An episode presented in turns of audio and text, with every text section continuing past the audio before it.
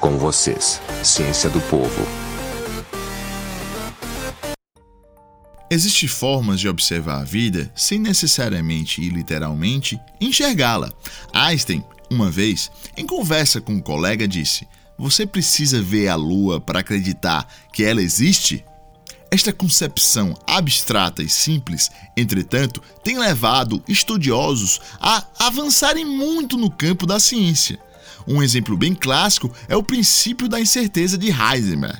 Segundo este enunciado da mecânica quântica, é bem restrito e impreciso a observação de pares em escalas subatômicas.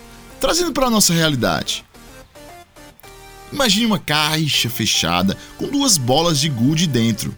A caixa, porém, tem uma pequena fenda onde podemos colocar uma régua e medir a distância e a posição das bolas de gude, sem as ver. Mas espera, quando tocamos a bola de gude com a régua, será que a mesma não muda de posição? Pois bem, esta é a base da incerteza de Heisenberg. Assim, como podemos pensar e principalmente calcular, vários pensamentos e teorias matemáticas estão sendo comprovadas com o passar do tempo sem necessariamente ter que, entre aspas, observar. Um dos vilões desses paradigmas é a nossa visão, meio que a lá São Tomé. Mas para enxergar o mundo, temos que ter uma visão diferente, intrínseca das coisas, das partículas. Assim, será que o método que estamos acostumados de comprovar ou provar algo é sempre o correto?